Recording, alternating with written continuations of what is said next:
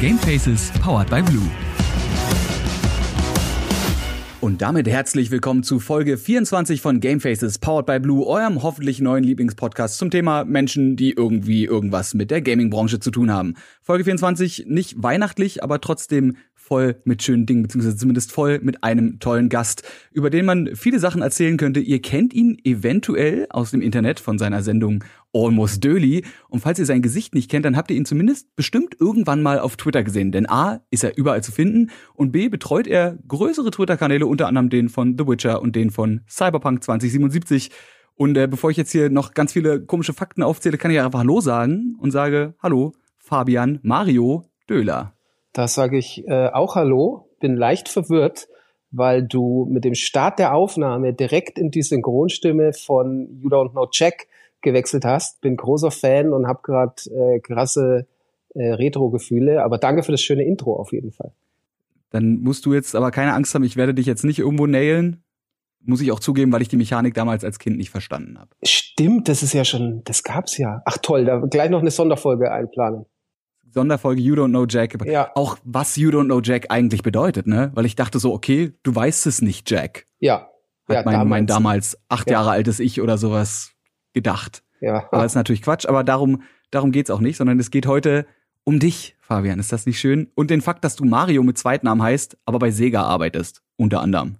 Ja, das ist äh, absoluter Klassiker, haben mir auch Leute immer nicht geglaubt. Und der Harald Ebert, der ja quasi mein Gegenstück bei Nintendo ist und eins meiner großen Idole, äh, der heißt immer, Sonic mit Nachnamen. genau, heißt Sonic mit Zweitnamen. Ich habe ihn darum gebeten, zumindest sein Kind Sonic zu nennen, aber auch da hat er nicht äh, auf mich gehört. Aber das wäre schön, oder?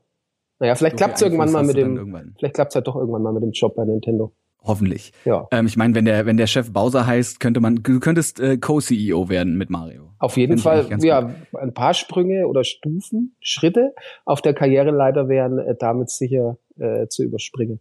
Ja, für die, die es nicht wissen, äh, wie gesagt, du, du bist viel überall zu sehen. Äh, man kennt dich unter anderem auch vom großen Xbox League, der, glaube ich, zu deinem Catchphrase geführt hat.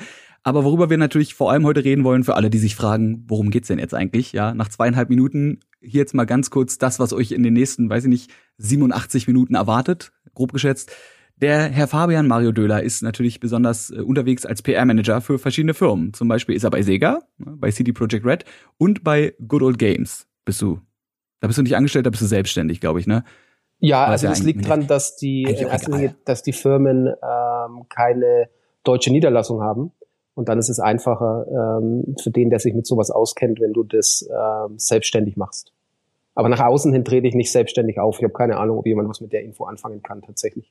Du hast doch so ein Twitter-Profil, wo dann nur privat hier oben drauf steht, oder wie?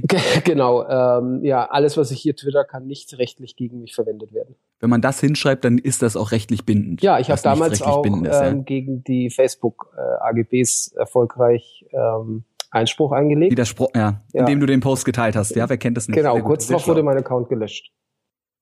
Unpraktisch.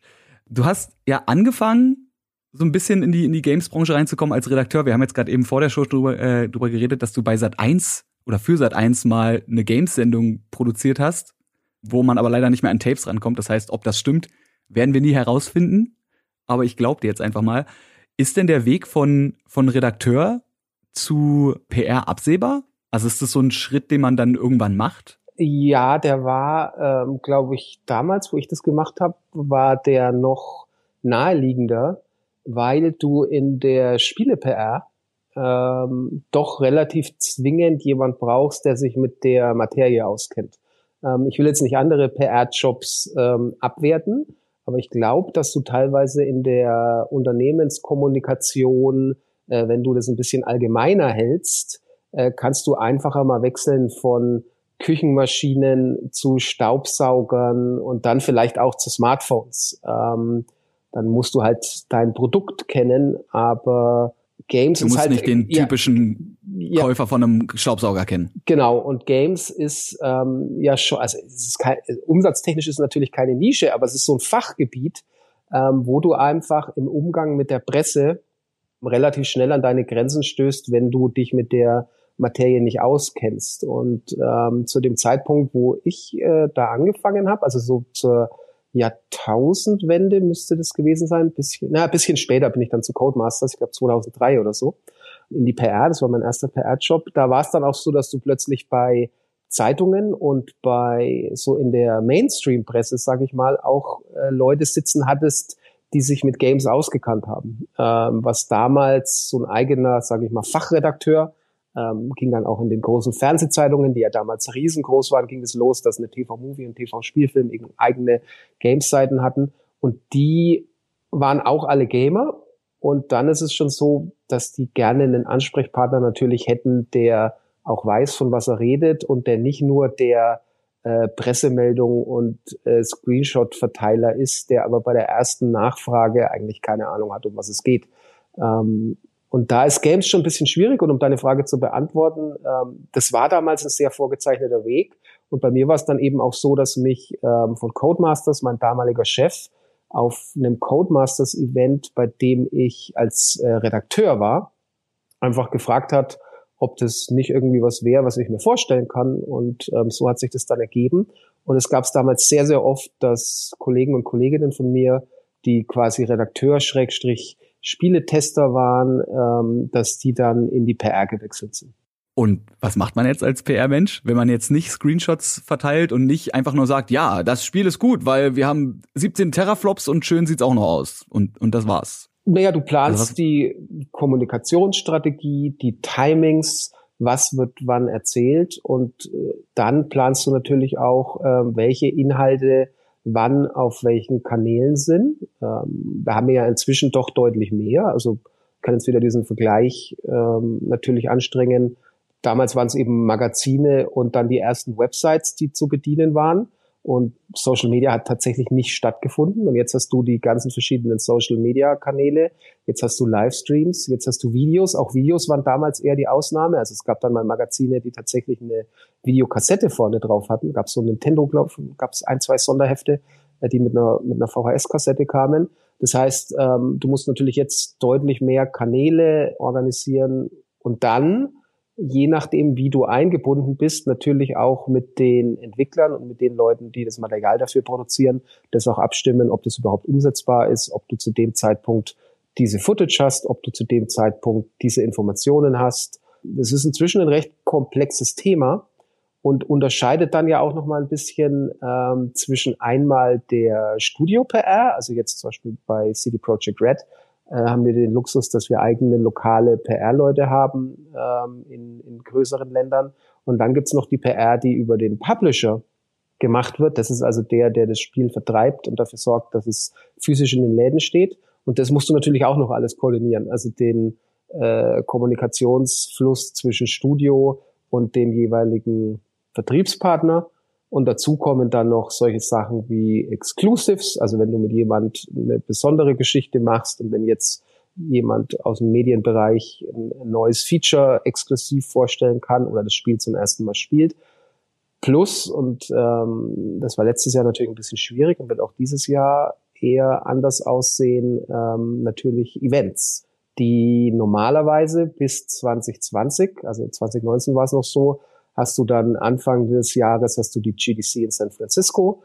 Ähm, das ist zwar eigentlich eine Konferenz, aber die ist ganz gut so zum Netzwerken und Planen und ähm, so für das Jahr quasi so ein bisschen zu definieren, was du machst. Und dann geht's ja auch direkt weiter mit der E3 in Los Angeles, die dann in die Gamescom in Köln quasi führt und danach kommt nochmal die Tokyo Game Show. Und da hätte ja auch gern im besten Fall ähm, der jeweilige Entwickler, der jeweilige Publisher für jede dieser großen Messen, die ja unheimlich teuer sind, eigene Inhalte. Und auch da gilt es natürlich, wann kommunizieren wir die? Sind wir auf einer offiziellen Pressekonferenz? Was gibt's an Material? Was zeigen wir? Wie viele Leute kriegen wir da überhaupt rein? Was gibt's im Publikumsbereich, also im öffentlichen, jetzt wenn wir von der Gamescom hier lokal in Deutschland reden, was gibt's im Presse, äh, Fachbesucherbereich und da hast du schon gut zu tun.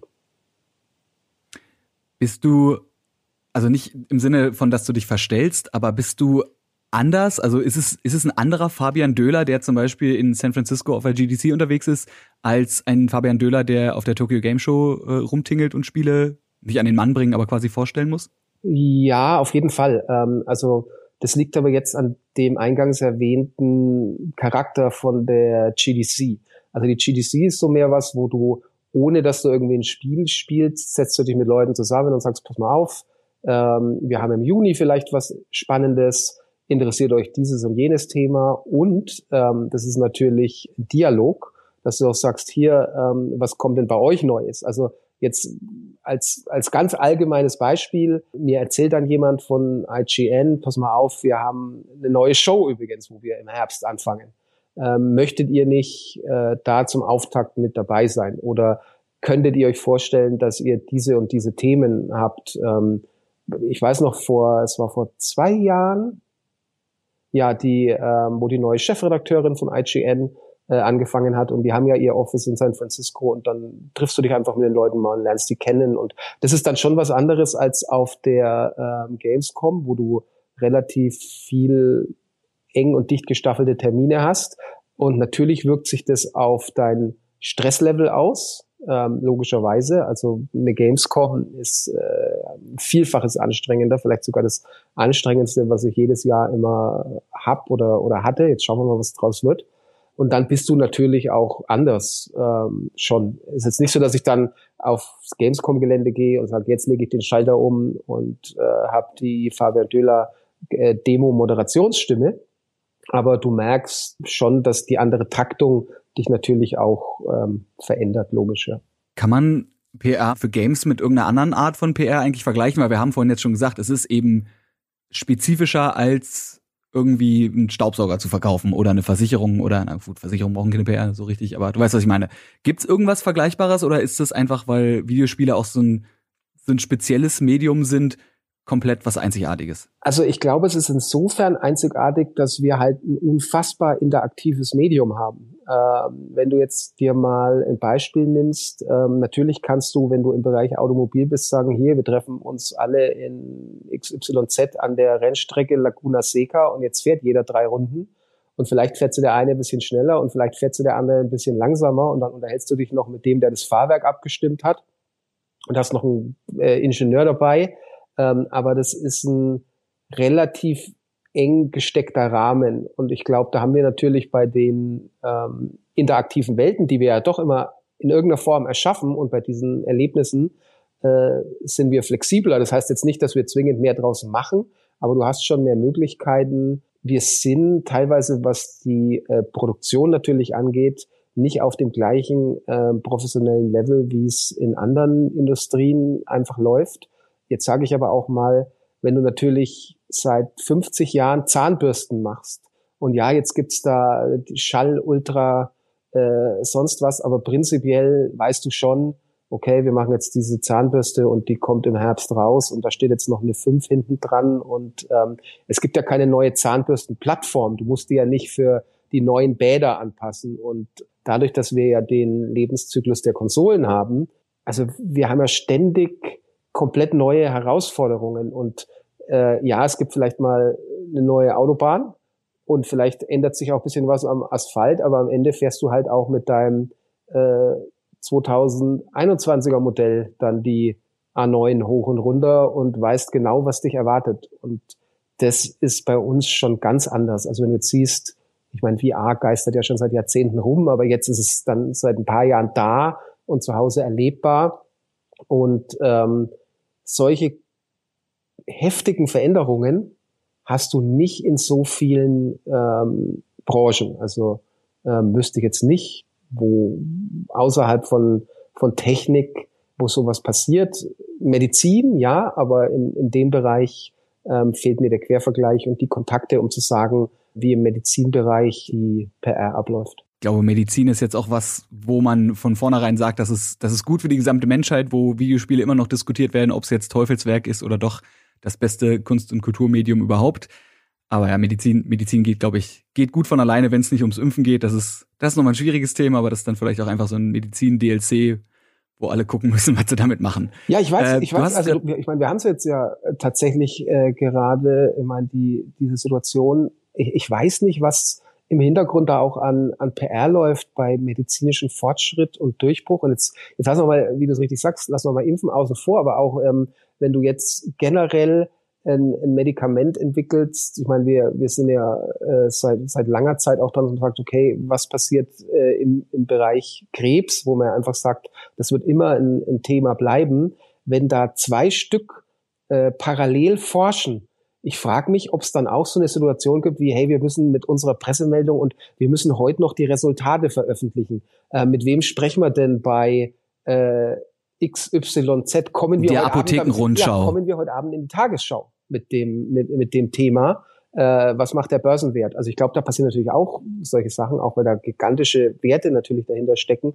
Aber ja, wir, wir haben schon irgendwie so ein, so ein sehr seltsam spannenden Sonderfall mit den Inhalten, die wir produzieren übrigens schön, dass du gerade eben dann noch so ausführlich darüber geredet hast, warum es anders ist, weil ich hätte jetzt auch einfach reingrätschen können und sagen können, ja, aber ob ich jetzt ein Witcher 2 oder ein Witcher 3 habe, da ist ja jetzt auch nur eine 3 hinten statt einer 2. So ist er eigentlich, also ist wieder Gerald von Riva und er rennt durch die Gegend und er schlachtet Monster ab. Also was ist denn daran jetzt anders?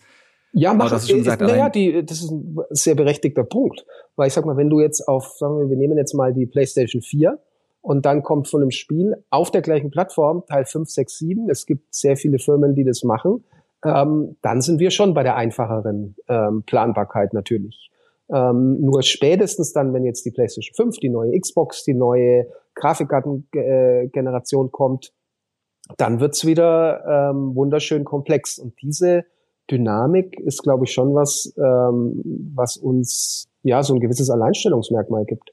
Ja, oder nehmen wir einfach mal Marken, die nicht nur auf eine andere Plattform wechseln, sondern auf ein anderes Spielprinzip. Also ich denke jetzt zum Beispiel an, weiß ich nicht, an, äh, also man kann auch direkt bei The Witcher bleiben, ne, weil ihr habt natürlich The Witcher als Rollenspiel bei ja. CD Projekt Red, aber ihr habt ja auch Gwent. Genau. Was ja. ein Trading Card Game ist, was halt im gleichen Universum spielt, mit einer Marke spielt, die die Leute schon kennen, mit der die Leute vertraut sind, aber halt ein komplett anderes Spiel. Ja, schau dir an, äh, die Referenz sicher dafür, wie man es richtig macht, ähm, was mit Mario passiert wo auch bis heute, und ich finde völlig zu Recht, keiner schreit Sellout.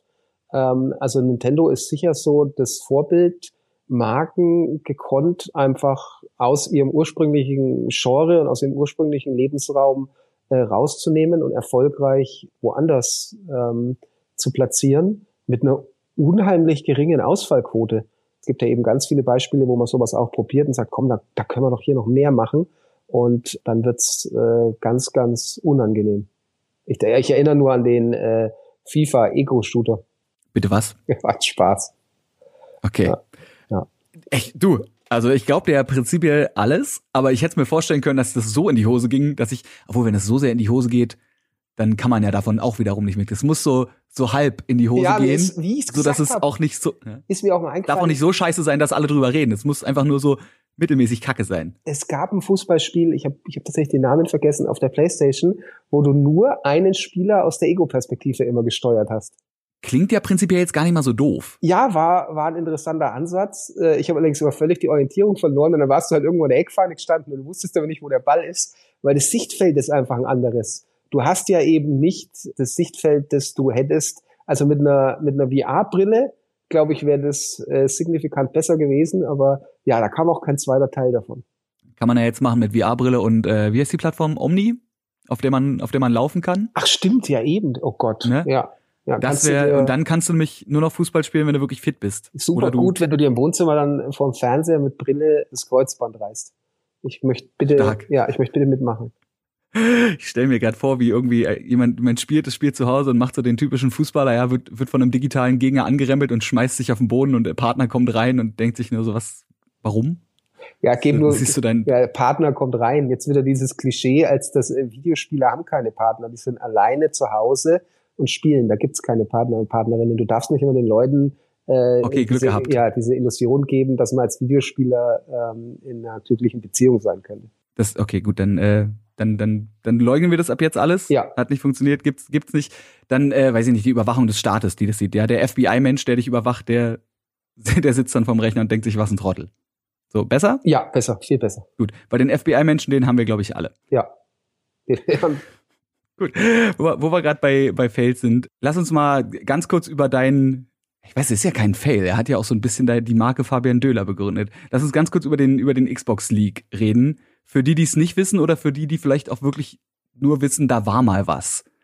Ja. Was, was war, wenn du überhaupt noch drüber reden willst ja, oder kannst? Ja, klar. Oder darfst, vielleicht. Weiß ja, man das ja ist inzwischen ist es sehr entspannt. Ich habe mich lustigerweise letztes, vorletztes Jahr auf den Game Awards mit Phil Spencer über diese Geschichte unterhalten. Ähm, da war danach oh, noch wow. so ein bisschen rumstehen in so einer Bar, in dem, ich glaube, das ist das Marriott, was direkt hinter dem LA Convention Center und hinter dem Microsoft Center ist, wo ja auch die Game Awards waren. Ähm, und dann waren irgendwie, da waren alle da, das war sehr nett.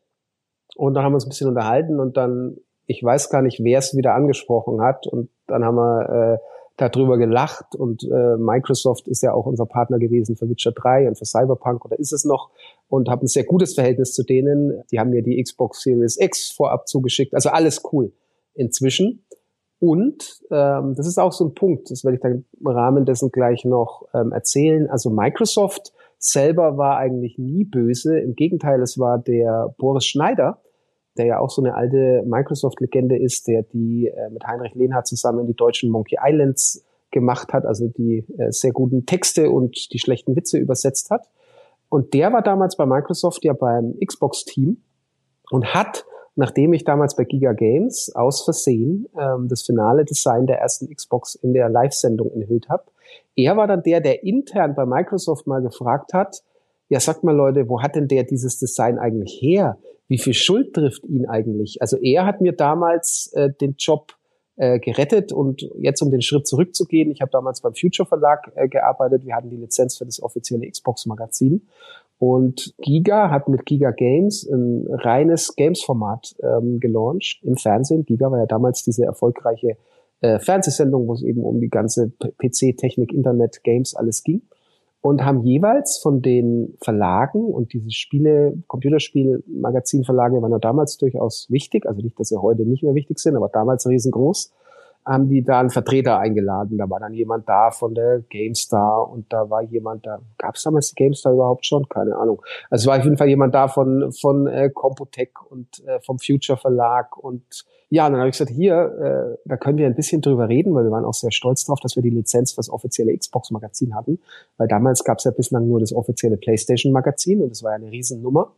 Und wir hatten intern im Haus ähm, eine Nullnummer und eine Nullnummer das hört sich so negativ an, von dem mhm. Magazin. Äh, das sind, glaube ich, es waren 16 oder 32, also muss ja immer so multiplizierbar sein, äh, Seiten, die du layoutest und die du mit Blindtext oder mit einem normalen Text einfach füllst und dann nimmst du die zehnmal hintereinander, klebst die alle zusammen und dann hast du ein 160 Seiten Magazin, das du dann quasi intern nimmst, um zu schauen, wie, wie, wie fühlt sich das an, wie sieht es aus, wie liest sich das, du gehst damit zu potenziellen Anzeigenkunden und, und, und. Also wirklich einfach auch haptisch genau. das Ding mal in der Hand zu haben. Genau, und dann äh, kannst du damit auch so Reviews machen und kannst dann Leute einladen sagen, hey, wie findet ihr das, was, wie gefällt euch das? Und dann stellst du fest, die überblättern alle das Inhaltsverzeichnis und die lesen alle das ganz lang.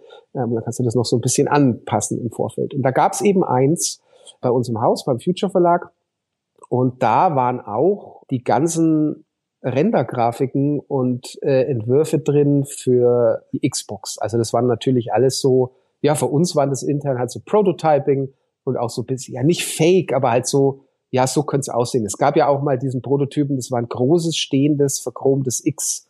Das hatten sie auch auf irgendeiner Messe, aber da war klar, das war nur so ein Prototyp einfach, damit mal was dasteht. Das war da auch drin und dies, das. Eine von diesen Grafiken, und das wusste leider zu dem Zeitpunkt keiner, war das finale Design. Und just diese Seite habe ich in die Kamera oh, nee. gehalten und aus Spaß noch dazu gesagt, was ich jetzt zeige, kann mich meinen Job kosten. Aber es war ja eins von diesen, weißt du, dieses X war ja auch schon draußen.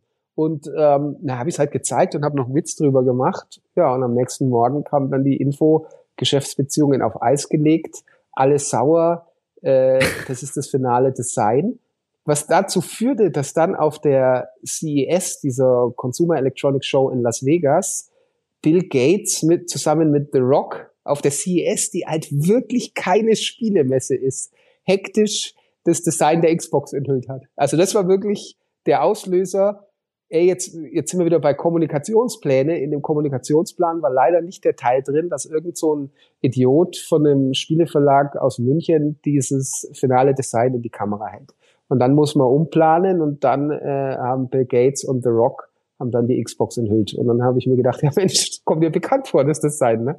Ja, war gut. Kannst ja froh sein, dass The Rock nicht zu dir nach Hause gekommen ist. Ja, äh, also es war, waren keine schönen Tage natürlich. Also die erste Info, die ich hatte, war von unserem Geschäftsführer, ja, wir müssen dich leider entlassen, auch als Statement gegenüber Microsoft. Von wegen, äh, solche Fehler können wir nicht tolerieren. Und dann habe ich gesagt, ja, aber jetzt nur mal kurz zum Verständnis. Ich habe gefragt, ob ich das Heft mitnehmen kann. Ja, stimmt. Ja, tut mir leid, muss trotzdem entlassen werden. Und dann hat eben der Boris Schneider von äh, Microsoft hat das dann intern mal äh, angesprochen. Dann gab es auch ein Video mit, mit englischen Untertiteln, das bei Microsoft rumgeschickt wurde. Äh, what, what I'm going to reveal now might get me fired. Ähm, sehr lustig. Und weil ja natürlich in Redmond keiner verstanden hat, was dieser deutsche Typ da labert. Und ja, dann wurde ich doch nicht entlassen. War schöne Zeit. Glück gehabt. Ja, aber was, wirklich. was war die, die Chance? Also ich meine, wie, weißt du, wie viele Seiten dieses Heft hatte? Was ja, also die Chance war, ich glaube, eins zu zehn, dass ich dieses Design nehme oder so. Oder, also, na gut, wenn du das, das Ganze. Das ist gar nicht so niedrig. Ja, stimmt. Ähm, ja, ich wünschte, ich hätte bei Pokémon Go auch so viel Glück. Ja. Glaube ich. Du bist sowieso, du bist einer der drei Menschen, die noch Pokémon Go spielen. Die andere ist wahrscheinlich meine Mutter. Es spielen lustigerweise mehr Leute als je zuvor. Kein Witz. Ich glaube das nicht. Ich Doch. glaube, das ist? Lügenpresse, Lügendöler. Die äh, sind ja relativ, also auch ähm, was so Zahlen angeht, ähm, und äh, App Store und Umsätze und es spielen echt, es spielen echt mehr Leute. Ob sich das jetzt zum Besseren verändert hat und ob mehr gut ist, könnte man sicher noch mal fünf Stunden drüber reden. Aber ähm, ja, also die App ist going strong, ne? Nur du bist nicht mehr dabei. Pokémon Go Strong. Ja. Schade, ja. Ich ja. habe dann irgendwann irgendwann aufgehört. Ja. So ein Mist. Dabei hatte ich doch sogar mal einen Tour Talk. Ja, nicht schlecht. Irgendwann. Das habe ich auf der Gamescom gefunden, ja, äh, unter äh, der Brücke. Weil du es gerade sagst, ähm, es war tatsächlich Flo. Da waren wir auf der Gamescom in dem Jahr, wo es losging, waren wir Abendessen. Und Flo hatte Rauch an. Man hatte ja immer den Rauch an, damit man noch mehr Pokémon fangen kann. Und bei Flo ist im Rauch ein Turtok gespawnt. Und man wusste ja, dass die Spawns aus Rauch sind individuell. Trotzdem waren alle mhm. so neidisch, dass alle am Tisch Rauch angemacht haben, weil sie gedacht haben, dann spawnt bei ihnen auch ein Turtok. Kamen natürlich nur 400 Taubsis aber ja. Schade. Ähm, ja, ich, hatte, ich hatte schon eins zu dem Zeitpunkt. Da bin ich nämlich aus dem Haus rausgegangen und habe nur auf der App gesehen, irgendwo hier ist ein Tour-Talk. Und ich gehe so mit meiner damaligen Freundin aus der Tür raus und wir laufen und neben uns geht eine Haustür auf und dann kommt ein Typ raus, guckt auf sein Handy, guckt uns an, sieht, dass wir auf unsere Handys gucken und damals war das ja so, ja, du wusstest, Leute mit einer Powerbank in der Hand, ne, ja. die spielen Pokémon Go, guckt uns an und sagt, yo, sucht ihr auch das Tour Talk? Und wir beide so total so, ja, ja, ja, ja. Und so, ja, ich, ich weiß, wo das ist, weil er halt eine von diesen Zusatz-Apps hatte, die ja. wir halt gezeigt haben. Ne? Und dann sind wir dahin, fangen dieses Tour Talk. Da kommen zwei Typen auf dem Fahrrad angefahren, völlig außer Atem, meinen, ey, wir sind jetzt gerade drei Kilometer in anderthalb Minuten hierher geballert, ja, weil Tour Talk. Und dann kommt noch ein Typ an mit zwei Handys in der Hand und sagt, ja, meine Freundin muss gerade für ihre Masterarbeit büffeln, aber ich habe gesagt, ich fange das jetzt mit.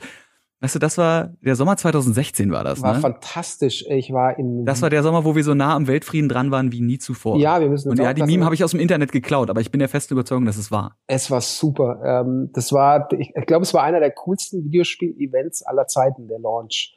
Mit allen ähm, Problemen, die er hatte, aber ich war in Wien damals auch in dem Sommer und dann waren wir am Museumsquartier rumgehangen und äh, da waren ein paar Lokmodule an und irgendeiner sagt, Labras im, äh, was weiß ich, so und so vielen Bezirk, noch 13 Minuten. Du hattest ja, wenn du Scanner hast, hattest du ja auch die Spawnzeiten, also wie lange die noch da sind, hat es ja alles angezeigt.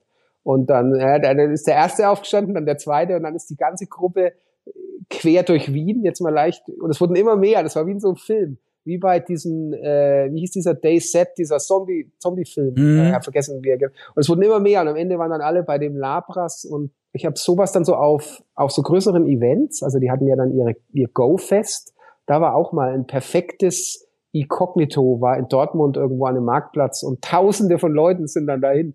War schon gut, gibt's gute Fotos davon, ähm, hat schon, hat schon, war ein guter Sommer, 2016.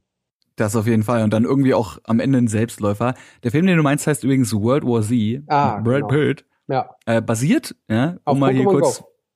Nicht wirklich, so. aber auf einem Buch, äh, was sehr, sehr großartig ist, was auch World War Z heißt, was mit dem Film an sich überhaupt nichts zu tun hat.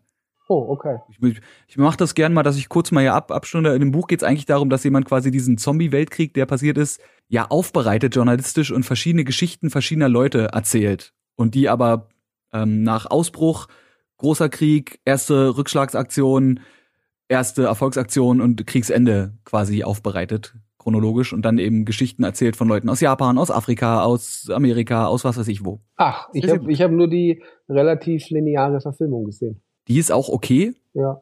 Ja, so, okay. Aber das, das Original, also so mit so Stories von, von äh, dem einen Otaku-Weep-Dude in Japan, der sich dann abseilt, Stock für Stock runter in seinem Hochhaus, wo er wohnt und dann irgendwann Katana findet. Gut, das ist jetzt, das ist jetzt die übertriebenste, aber dies ist ganz gut gemacht. Also ist auch sehr realistisch geschrieben. Ich habe jetzt die unrealistische Story genommen, aber so von Leuten, die halt erzählen, wie sie in irgendwelchen am Anfang halt noch den Leuten erzählen wollen, ja, das sind African Rabies heißen die, also irgendwie Tollwut, weil es zum ersten Mal in Afrika aufkam und keiner hat's geglaubt und dann bricht irgendwann die Hölle los.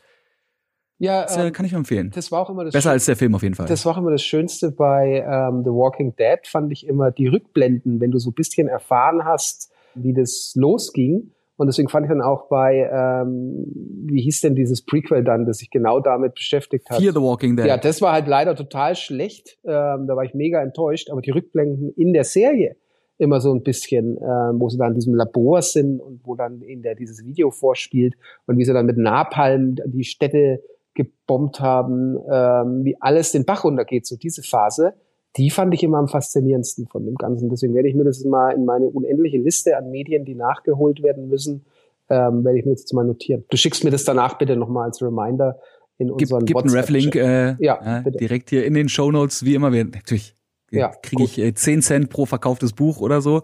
Ja, geil. Hoffentlich. Ja. Wahrscheinlich eher nicht. Ich hatte vorhin noch eine Idee. Warum gibt's eigentlich, also ich meine, es gibt Kartenspiele von Nintendo. Ne? Pokémon Trading Card Game ist jetzt gerade vor allem jetzt wieder eine nicht Renaissance, ist es eine Renaissance? Nee, bin künstlerisch. Nintendo jetzt, aber äh, ich will jetzt verhindern, dass Kommt wieder, du ne? komplett blamierst. Aber Nintendo hat ja mit Kartenspielen Ich war, warte, stopp, das, ich, ja, ich weiß, deswegen ja, oh, oh, deswegen, gut, ja. deswegen wollte ich ja sagen, verstehe ich nicht. Ich meine, es gibt auch ganz normale Kartendecks mit Mario-Charakteren drauf. Aber warum gibt es eigentlich noch kein Mario-Kartenspiel? So ein richtig gutes, was richtig steil geht. Und ja, ich weiß, dass Nintendo, in Nintendo übrigens das Glück des Himmels, glaube ich, übersetzt. Ja, irgendwie sowas, ja. ja. Fing mit, genau, fing mit, mit Brett- und Kartenspielen an. Das weiß ich.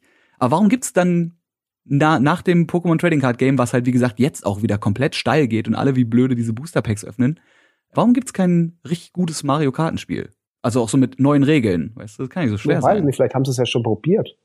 Das kriegst du ja dann mhm. so nicht mit. Das müssen wir mal im Nachgang, müssen wir da mal gucken. Aber du hast natürlich eine, ich meine, es ist jetzt nicht Pokémon, das, die Leute verbinden ja immer das direkt mit Nintendo und Nintendo wäre da, ich meine, die sind ja zum Teil beteiligt, aber es ist ja nicht ihre Firma. Aber trotzdem, du hast natürlich so einen mega Platzhirschen auf dem Markt, von dem du auch mit profitierst. Ich weiß gar nicht, ob es da intern Überlegungen gibt, ob man das deswegen sein lassen sollte, ob die Charaktere nicht ausreichen. Ich meine, sind's genug? Ähm, sind dann, äh, das ist ja immer das, was, was Pokémon so sagenhaft hinbekommen hat, also mit den ersten Generationen einfach, dass da so viel geile Figuren waren. Und ähm, wenn du dir jetzt andere Welten anguckst, ähm, ja, also du hast die Prinzessin und äh, der Shiny Bowser wäre sicher auch ganz cool, aber dann plötzlich geht's ja doch sehr steil nach unten. Dann kommen so Füllcharaktere.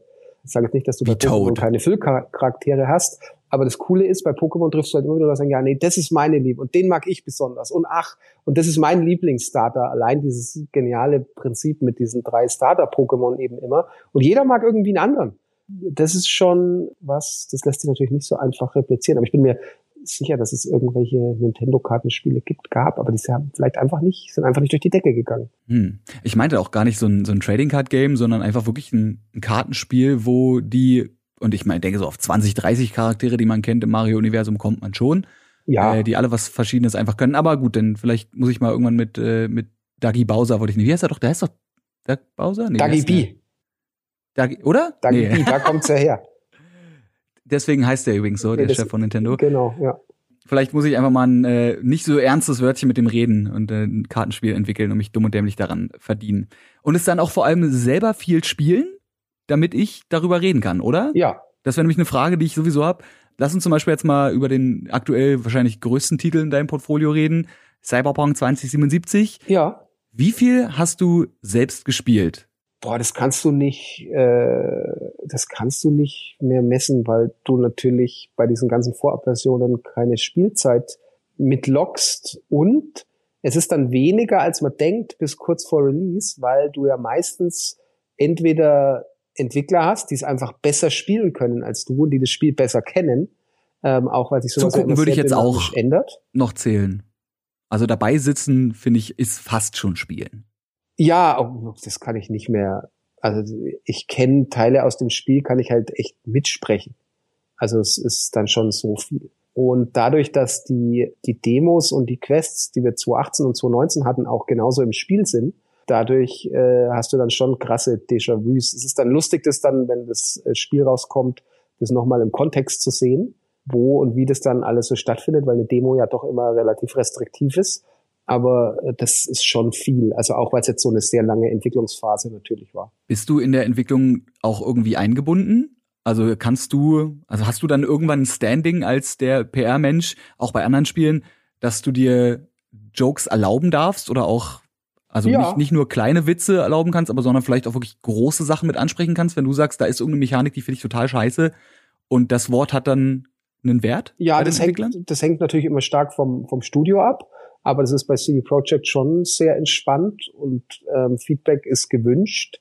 Es ist natürlich immer dieses sehr komplexe Feld der, ähm, der Umsetzbarkeit aber es ist schon so, dass, betrifft jetzt natürlich nicht nur mich, betrifft auch andere Kollegen und Kolleginnen, dass du da gern Feedback geben kannst und das gewünscht ist und dass wir zum Beispiel auch bei der Auswahl helfen von Leuten, die so interne Mock-Reviews machen, ähm, zur Einschätzung, äh, dass wir sagen, hey, pass mal auf, das ist eine Person, das wäre vielleicht ganz gut, wenn der das vorab mal testet, wie er das empfindet, und ähm, wie er das sieht, weil er eine interessante Art und Weise hat, auf, auf Spiele zu schauen und die zu bewerten.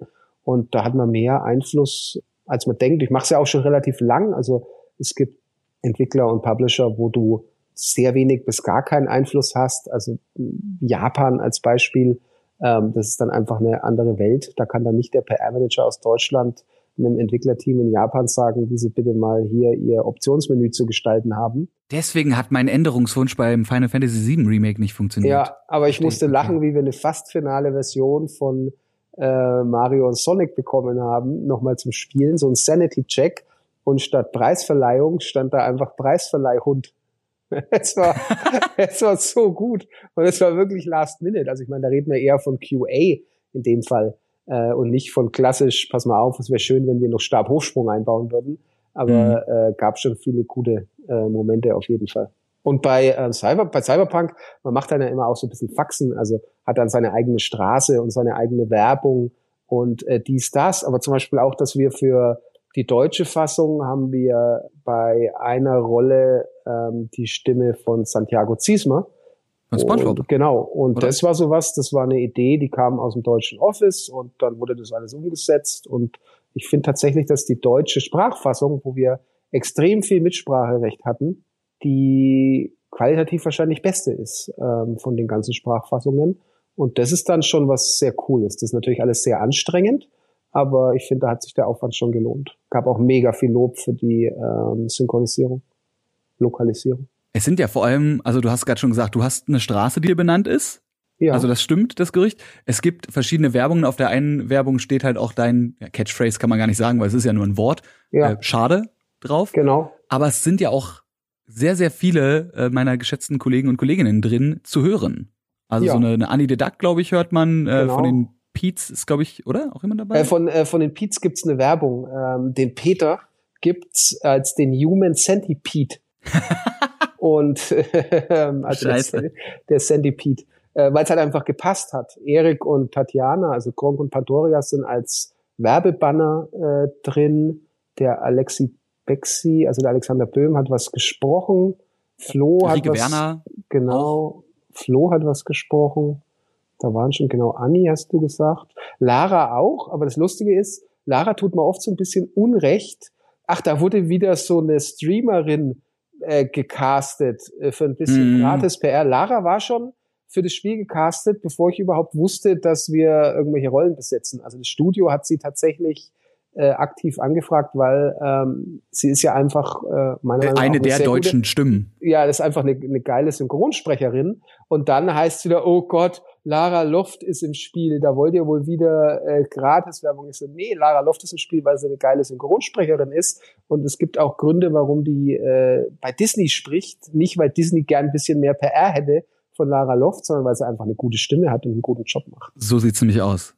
Ich habe und also dann, ja, da ist so ein paar Leute, ja, das, das war der Max, also Hand of Blood war noch mit dabei. Ich weiß. Ach, ich dachte ich. Ja, ja, fast. Aber wenn du das mal machen willst, können wir gerne mal drüber reden. Natürlich. Es muss natürlich, und es ist lustig, weil ich weiß, dass immer viele Leute äh, sowas doof finden, es muss passen. Also wir. Das ist, das finde ich ganz wichtig. Also einfach nur irgendwas sagen, um was zu sagen. Ich würde sowas genau. eh gerne öfter machen, da ich auch in ein paar Spielen eh schon ein, zwei kleine Stimmen habe, unter anderem äh, anderen. Ich kann nicht mehr reden. Jetzt bin ich ganz aufgeregt auf einmal. Äh, bei Albion Online spreche ich ein paar Sachen. Ach, cool. Und deswegen äh, finde ich das eh. Also ich würde das auch eher aus so einer Sicht sehen wie, ich bin jetzt kein professioneller Sprecher, aber ich würde es eher aus der aus der Perspektive eines Sprechers machen wollen, als aus der Perspektive eines Influencers. Ja, das ähm, ist wichtig. Und dann werde ich die ähm, nächste Lara Loft. Wir hatten das halb so talentiert. Genau, wir bauen dich als Lara Loft in äh, die ersten Cyberpunk-Erweiterungen äh, ein. Nice. Wir hatten das Uke, also Uke Bosse hat in Blood and Wine in der Pferdebaron-Quest hat er Plötze gesprochen. Hat einfach mega gut gepasst. Wir haben so überlegt, Wer könnte das machen? Helge Schneider, Uke, wir brauchen ein bisschen sowas Markantes. Und dann haben wir ja äh, Delamain in Cyberpunk, was ja dieses sprechende äh, Taxi ist. Und dann mhm. habe ich gemeint, hey, da könnten wir doch, Plötze ist ja auch das Taxi in äh, quasi in äh, Witcher, da könnten wir doch, und hat aber unser Loka-Chef gleich gemeint, nee, die Stimme passt einfach nicht. Pech gehabt, Fabian, aber immer wieder nett, dass du probierst, deine Freunde hier ins Spiel zu bringen. Verständlich. Das ist aber dann für, die, für, für das Gesamterlebnis ganz gut, wenn du jemanden eben hast, der da auch wieder diesen Sanity-Check macht und sagt, nee, pass auf, ähm, schöne Idee, aber passt nicht. Und da sind dann auch so, so Werbebanner und so Werbeplakate sind dann irgendwie einfacher, weil ähm, ja, da machst du ja nichts damit kaputt und du musst. Die haben nicht so viel Impact. Genau, du, ja, du musst einfach aufpassen, dass du die Atmosphäre, die Immersion nicht kaputt machst. So lustig das alles ist, es muss schon irgendwie passen und deswegen war ähm, Centipede der auch als so eine Rauchwolke über die Stadt schwebt, vorne mit dem Kopf von Peter Smits dann. Der macht da nichts kaputt. Die, die es erkennen, die freuen sich drüber und jemand, der es in Indien, USA, Australien spielt, der denkt sich halt, ja, der ist wieder hier. Ach so. Holy shit, that's Pete's ja, made. Ja, genau, ja. Klassischer in Melbourne, äh, drei Uhr. Genau dieser Satz gefallen, wie äh, jemand zum ersten Mal diese Werbung entdeckt hat im Spiel. Das hatte ich gerade eben noch einen total tollen Punkt und habe ihn, hab ihn vor lauter Peter, der über die Luft fliegt, einfach einfach wieder vergessen. Weil du es gerade eben jetzt schon zum zweiten Mal gesagt hast, ein Sanity-Check, also wie Sanity wie, wie geistige Gesundheit, ja? Ja. Was ist das genau? Naja, wo man einfach noch mal so draufschaut und sagt, sag mal, passt das hier alles? Oder haben wir jetzt, weil wir schon so lang da dran rummachen, haben wir einfach übersehen, dass ähm, ein gigantischer Penis die ganze Zeit im Bild ist? Nee, nee, alles gut. Und Was ja bei dir jetzt auch ja, nichts äh, Ungewöhnliches wäre. Aber. Also du kriegst, ähm, das kommt auch so ein bisschen daher, du kriegst, wenn du sehr lang an was arbeitest, kriegst du irgendwann so einen Tunnelblick. Mhm. Das betrifft ganz oft bei Videospielen den Schwierigkeitsgrad, dass ein Spiel viel zu schwer ist. Ähm, da hatten wir mal ein krasses Beispiel bei DTM Race Driver 2, was glaube ich, bei Codemasters. Äh, wir haben es echt nicht geschafft, selbst mit dem besten Force-Feedback-Lenkrad um die Kurve zu fahren und haben gesagt, ey Leute, das müssen die Settings sein, das müssen die Drivers sein, irgendwas stimmt nicht. Und dann hat sich einfach nur rausgestellt, die Entwickler waren inzwischen in dem Spiel so gut, dass ihnen überhaupt nicht aufgefallen ist, dass das total hypersensibel und äh, quasi für den Normalsterblichen unspielbar ist. Und dann ist es ganz gut, wenn du einfach nochmal Leute hast, die dann sagen, ey, pass mal auf, ich weiß nicht, ob es euch aufgefallen ist, aber die Stimme hier ist total scheiße. Ja, nee, habe ich mich irgendwie schon dran gewöhnt. Ja, aber jeder, der extern zum ersten Mal draufschaut, sagt, ey, die Stimme passt ja überhaupt nicht. Was ist denn das für ein Quatsch? Und solche Fälle hatten wir äh, bei Cyberpunk auch, wo wir dann äh, nach der, wir haben die deutsche Demo gezeigt ähm, und da war eine Stimme und danach haben einige gesagt, wir haben auch gesagt, gebt uns bitte Feedback, ja, äh, wir finden, die passt überhaupt nicht. Und wir so, hä, die 150.000 Mal, wo wir die Demo vor der Messe gespielt haben, äh, war das für uns okay. Und wir hatten uns einfach nur dran gewöhnt und dann mit ein bisschen Abstand haben wir auch festgestellt, ey, okay, äh, die Leute haben absolut recht und haben dann einfach neu aufgenommen mit einer komplett anderen Sprecherin. Und sowas passiert eben schon, wenn du sehr lang an was arbeitest. Das ist dann auch, ich meine, gibt's ja auch oft bei Filmen, wenn dann und dann die Vorführung und dann nochmal und äh, der goldene Kompass war so damals die Filme äh, war so ein Fall. äh, wo sie dann irgendwie probiert haben und dann noch fünfmal nachgedreht und am Ende war aber einfach alles kaputt. Das passiert manchmal tatsächlich. Und dann brauchst du jemand, der dir mit etwas Abstand, extern oder intern, nur nicht so nah an dem Projekt, einfach sagt, pass mal auf, hab mir das alles nochmal angeguckt, ganz in Ruhe. Und hier sind ein paar alles Sachen. Scheiße. Genau, ja, bitte alles nochmal neu machen. Ich hätte nämlich, mein Vergleich wäre gewesen, äh, ich kenne das vom, vom Mixen, beziehungsweise vom Producen mit Musik, dass du einfach irgendwie auch mal einen Tag Pause brauchst, einfach um die Ohren zu resetten, ne? Frisches ja. Paar Augen, frisches Paar Ohren, was in Cyberpunk was anderes heißt als im echten Leben, fällt mir gerade so auf. Ja, das stimmt. Ja. Einfach so ein, einfach so ein Ersatz. Ja, irgendwann, ne, wenn das alles möglich ist, äh, setzt du dir einfach deine Testeraugen ein, die liegen immer auf dem Schrank und die kommen dann nur zutage, wenn du dann quasi einen Sanity-Check, den kannst du dann noch selber machen. Ja. ja einfach den ja. Kopf austauschen. Easy, ja, und dann bist und du ja auch bei dem Punkt, dann müsstest du ja auch noch ähm, auf das auf allen, wenn, wenn die Plattformen sich unterscheiden, das auf allen Plattformen noch machen, das in allen Sprachvarianten machen. Und wenn du dann eine offene Welt hast, dann hast du ja eh, du hast ja unbegrenzt Möglichkeiten. Und dann wird's schon echt schwierig und komplex. Also das haben wir jetzt auch gemerkt. Das ist dann schon ein Thema einfach, was auf normalen Wege gar nicht mehr richtig kontrollierbar ist. Und dann musst du auch schauen, was kommt an Feedback, was gefällt den Leuten gut, was gefällt den Leuten schlecht. Und dann ist halt die Frage, wie schnell kannst du reagieren, wie schnell kannst du sowas anpassen, beheben oder kannst den Leuten erklären, warum was eben so ist. Ähm, das ist schon ein sehr komplexes Thema auf jeden Fall. Bei einem Spiel wie Cyberpunk, was ja seit wie vielen Jahren in Entwicklung ist? Ähm, 2016 ging die Entwicklung los, also halt nachdem. Aber ich meine, die Ankündigung war. Ach so, ja, die Ankündigung war zwar zwölf, genau, ja. ja. Was ja, also aber das ist auch so, was Ankündigung ja. und Entwicklung sind natürlich ähm, völlig unterschiedliche Sachen, aber ja, in der Wahrnehmung. Aber die Leute warten nach genau, der Ankündigung. Genau, ja? in der Wahrnehmung wurde äh, acht Jahre entwickelt. Wie ist es dann, PR für so ein, also ich würde den Vergleich gerne mal von dir haben, PR für eine IP zu machen, die an sich rauskommt, aber schon fertig, also eine neue IP, die einfach vorher nicht angeteasert wurde, sondern man sagt, hier ist Titel A, der ist jetzt neu, der ist auch fast schon fertig und der kommt nächstes Jahr raus. Dafür die PR zu machen im Vergleich zu einem Titel wie Cyberpunk, der ja nur wirklich neben Doom zu einem der gehyptesten Titel, also Doom Eternal war es dann? Nee, Quatsch, nicht Doom Eternal. Äh, wie heißt der andere, der Blonde mit der Brille? Äh, Duke Nukem. Duke Nukem. Ja. Duke Nukem Forever war doch das, was auch so ewig gebraucht hat. Ja, das war mehrfach aber gecancelt, glaube ich, intern. Also das Ding war ja schon mal tot und kam dann, dann hat's Gearbox, hat's ja dann wieder die Reste äh, zusammengeklebt ähm, und rausgebracht. Aber also ja, äh, um deine Frage Wie ist der Unterschied, genau, also wie ist der Unterschied zwischen neue IP kommt raus und man muss jetzt einfach nur noch bis nächstes Jahr durchfügen, die Leute wissen, es ist bald da, zu die Leute warten schon drauf und bei CD Projekt Red spielt jetzt natürlich noch mit einer, die haben vorher The Witcher gemacht, The Witcher 3 nach wie vor eins der Spiele, glaube ich, mit den meisten Preisauszeichnungen, die es so gibt. Ja. Und da sind natürlich die Erwartungen hoch. Aber ist es dann auch easier, dafür die PA zu machen, weil die Leute eigentlich schon mit einem guten Gefühl rangehen? Oder ist es schwieriger, weil man eben die Erwartungen hat, die man erfüllen muss? Also es ist ein bisschen ein Sonderfall, weil Cyberpunk einfach eine neue IP war. Ähm, und neue IPs ja immer deutlich schwieriger sind. Und du hattest eine neue IP mit einer riesen Erwartungshaltung. Und das gibt's echt selten. Also da fallen mir nicht viele Beispiele ein, wo irgendwie ähm, es wird was komplett Neues angekündigt. Ein Thema, also klar gab's Cyberpunk die Pen and Paper äh, Vorlage und, und Rollenspiele, aber ich weiß noch, wie das auch äh, 2012 dann angekündigt wurde und dann gab's auf so einer kleinen schlechten Holzbühne ist unser Co-Founder rumgelaufen und so die Leute so, aha, okay, ah ja, da kommt also so ein Spiel hm, naja, schauen wir mal. Ähm, deswegen, es, es passt nicht in so ein klassisches Muster. Also ich hatte das schon, bei Sega hatte ich das öfter mit neuen IPs, äh, wo du wirklich bei Null anfängst und es dann auch deutlich schwieriger wird, sowas natürlich zu platzieren, weil es einfacher, also wenn du jetzt mal pauschal gesagt hättest, es kommt ein neues Witcher als nächstes, ja, wäre natürlich deutlich, wäre für alle entspannter gewesen. Also wäre fürs Studio entspannter gewesen zu entwickeln, wäre in der PR entspannter gewesen zu kommunizieren. Du weißt, was du bekommst, du gehst zu deinem Lieblingsitaliener, der macht jetzt hier nochmal die Pizza und diesmal kommt, hey, wir probieren heute mal Rucola drauf. Und als Nachspeise gibt's noch das und das. Ja, mega geil. Bin ich schon, freue ich mich schon dann drauf. Ähm, als wenn er sagt, äh, heute Abend, bei mir gibt's übrigens Quabbeln. So, was? Ja, ist neu.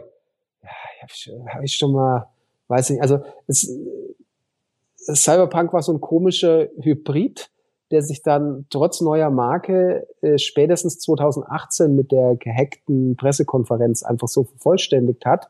Und wie Cyberpunk rauskam, wurde das überhaupt nicht mehr wie eine neue IP gesehen. Also es war schon so, ah ja, Cyberpunk. Die Marke Cyberpunk war einfach schon da. Habe ich auch so noch nie erlebt. Mit all seinen positiven und negativen Auswirkungen. Kann es aber eben von, äh, von anderen äh, Jobs sagen. Bei Codemasters war es damals Operation Flashpoint. Das kam plötzlich aus dem Nichts und dann hat es jeder gespielt. Das war geil. Aber es gibt halt auch diese ganzen neuen Marken, die äh, auch aus dem Nichts kommen und auch im Nichts bleiben und dann einen Tag später wieder weg sind. Das passiert halt doch mit den meisten.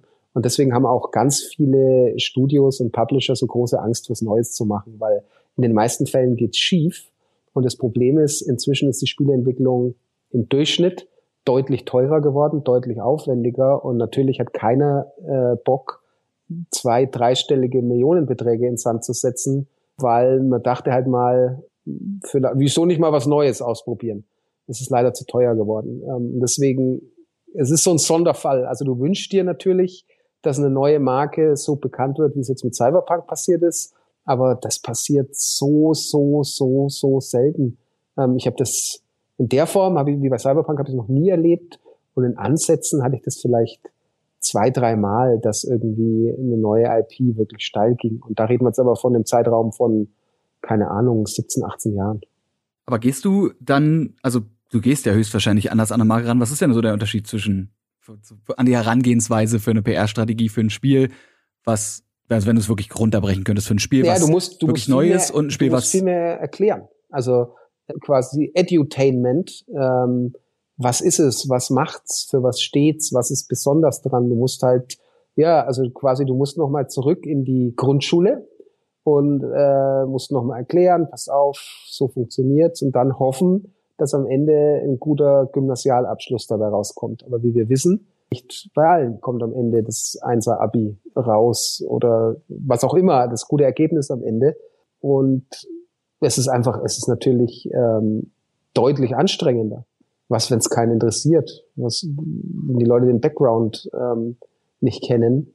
Ähm, auch hier, ähm, CD Projekt ist so ein bisschen ein Sonderfall. Also auch mit, mit Witcher, was ja was ganz ähnliches war. Also klar kannten zwei Leute hier die Romane, äh, auch in Deutschland, aber eigentlich waren ja die Witcher-Romane nur Osteuropa, Polen, wo sie ja herkommen, populär. Und dass man es zweimal hinbekommt, äh, dass eine Marke so steil geht, das ist schon was Besonderes. Natürlich auch über einen extrem langen Zeitraum. Also es ist ja nicht mit Witcher 1 durch die Decke gegangen. Also so war es ja auch nicht. Und dann kam Witcher 2 und Witcher 2 war beim Launch auch ziemlich kaputt. Und dann kam ja die Enhanced Edition, das haben ja viele schon wieder vergessen. Und dann erst mit Witcher 3 ist das Ganze komplett steil gegangen, äh, nachdem ganz lang ganz viele Leute nicht dran geglaubt haben, dass das überhaupt funktionieren könnte, was wir mit Witcher damals vorhatten, eben so eine Storyline und so ähm, so eine Quest-Qualität auch in der Open World zu transportieren. Und war natürlich schon ein bisschen einfacher, aber also neue IP, deutlich mehr Arbeit, immer mit dem Risiko, dass am Ende du echt unglücklich bist, weil die ganze Mehrarbeit, die du reingesteckt hast, sich leider in keinster Weise ausgezahlt hat. Und damit meine ich jetzt nicht mal den kommerziellen Erfolg, sondern einfach halt ähm, das Feedback, was du bekommst, die Besprechungen, streamen das Leute, spielen das Leute, reden Leute drüber. Das ist ja immer das Wichtige. Empfiehlt es jemand weiter? Das ist ja das, was Witcher so groß gemacht hat, dass Leute einfach gesagt haben, pass mal auf, ah ja, du hast jetzt eine PlayStation 4 oder irgendwas, ja, äh, hast du jetzt auch noch eine geholt? Ja, pass mal auf, hier sind ein paar Spiele, die ich dir empfehlen kann. Also wenn du Autorennen magst, schau dir das und das an. Und übrigens, Witcher ist ganz geil. Und das ist dann auch mit der Serie sich alles so verselbstständigt, ähm, ja, erlebt man irgendwie äh, nicht oft alles. Also es ist schwer, die, diese Themen so einzuordnen, Deswegen, ich hatte es ja gerade schon mal so ein bisschen erwähnt, äh, neue IPs sind halt ähm, ja so, so ein ganz großer Gamble immer, ob das was wird oder nicht. Und in, in einer Zeit, wo ja doch alles sehr messbar ist, viele Firmen, die ja auch börsennotiert sind, ähm, wer gambelt denn da gern, außer mit der GameStop-Aktie? Das wäre genau das, was ich gerade sagen wollte. ja, ähm, und irgendwo sitzt halt dann immer der Buchhalter, der dann sagt, oder der Chef oder der Abteilungsleiter oder der CFO, CEO und sagt, pass mal auf, schön hier, deine Idee, dass wir jetzt hier mal was Neues machen, kostet 15, 20, 35 Millionen.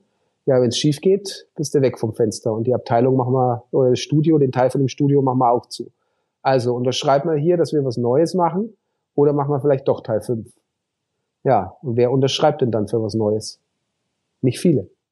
Und am Ende wundern sich alle, warum immer nur der gleiche Brei rauskommt. Naja, klar, er funktioniert ja. Also ähm, das ist ja das ist kommerziell erfolgreich. Wie gesagt, heißt nicht, dass es geil ist, aber ich kann komplett verstehen, warum ähm, man so lange wie möglich auf den bekannten Magen äh, rumreitet, weil niemand seinen Kopf hinhalten will. Und ähm, wir haben ja auch gut auf die Fresse bekommen für, für Cyberpunk. Und der Punkt ist, also mit einem Witcher-Sequel wäre uns das nicht passiert, können wir ganz offen drüber reden. Wäre Safe Bet gewesen, ne?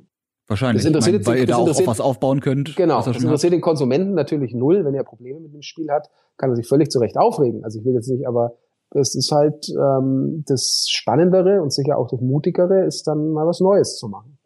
Ähm, mit allen äh, Vor- und Nachteilen, die das natürlich mit sich bringt. Und äh, wir haben eben gesagt, äh, wir möchten jetzt mal was Neues machen, auch weil ähm, wir eine sehr geringe Fluktuation an Entwicklern haben, was ganz cool ist und davon halt viele seit äh, Witcher 1, 2, 3 dann einfach dabei sind.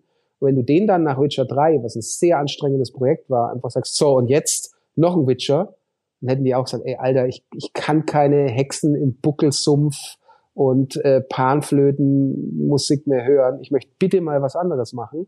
Also im Studio waren äh, sehr viele sehr dankbar und es gab auch Leute, die gesagt haben, ey, wenn ihr jetzt noch einen Witcher macht, ich höre einfach auf, ich habe keinen Bock mehr drauf. Und die haben mit großer Freude an Cyberpunk gearbeitet, um dann natürlich zu merken, Alter, okay, ähm, völlig neue Probleme, völlig neue Herausforderungen. Das hatte ich mir vielleicht nicht ganz so vorgestellt, aber dafür halt mal was Neues und was anderes gemacht, was auch cool ist.